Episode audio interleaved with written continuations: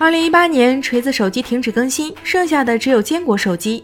二零二一年一月十七号，坚果手机也和锤子手机一样，成为手机市场中的过客。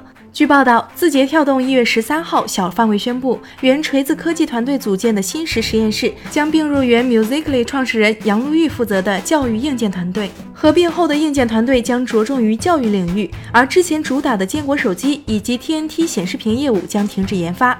这也意味着我们可能再也看不到新的坚果手机了，不禁让人一阵唏嘘。那句“下一步一定买”的调侃，再也等不到下一步了。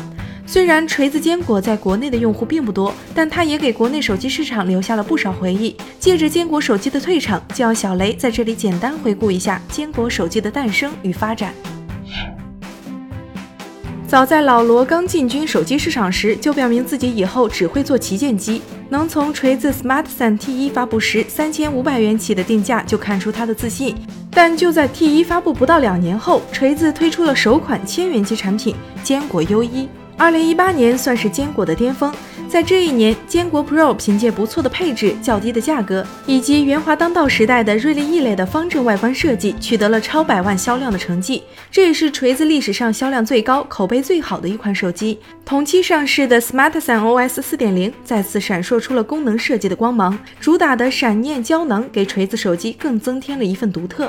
也是从这一代开始，锤子手机越来越没有存在感。坚果系列也可以说是锤子对于市场的一次妥协。它的诞生代表着老罗承认到自己定价过高的错误，也代表着高价位的小众手机在国内手机市场上确实很难生存下去。很大程度上来说，锤子科技之所以能出圈，靠的是老罗的网红效应。锤粉多半是因为喜爱老罗这个人而开始关注锤子产品，但其中不少人总是喊着下一步一定支持锤子手机，叫好不叫座。最大的原因还是锤子手机缺乏竞争力，定价性价比高的坚果手机反而有了更多人的支持。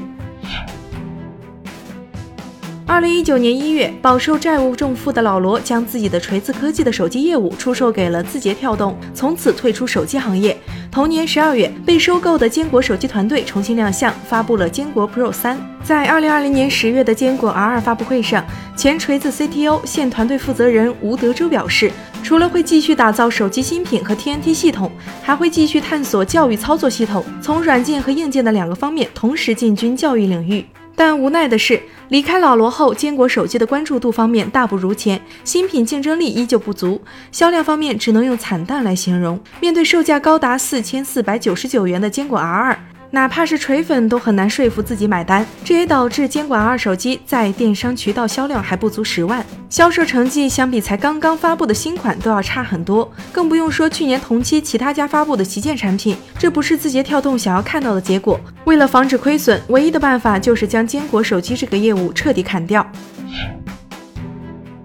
对于坚果手机团队来说，这种窘境无异于慢性死亡。在老罗离开坚果手机之后，继续推出手机产品已经是一件十分困难的事情。能用一部旗舰级的坚果 R 与锤粉们告别，也算得上是体面。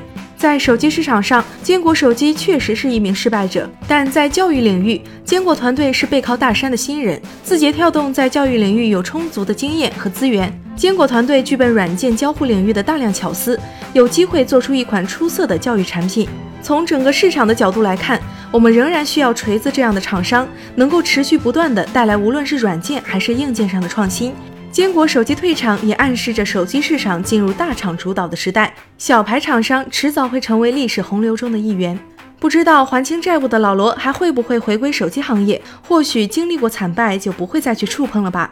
更何况带货直播比起做手机要轻松不少。好了，以上便是本期视频的全部内容。喜欢还请给个一键三连，不要下次一定了，就这一次吧。我们下期再见。